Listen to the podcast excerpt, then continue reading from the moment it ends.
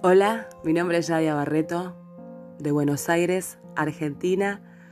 Soy cantante, actriz, poeta, hija de la madre naturaleza e hija muerta en un altar. Hoy vine a compartirles unos clásicos del rock literario que nos hace falta en esta época tan vencida, carente de ilusión.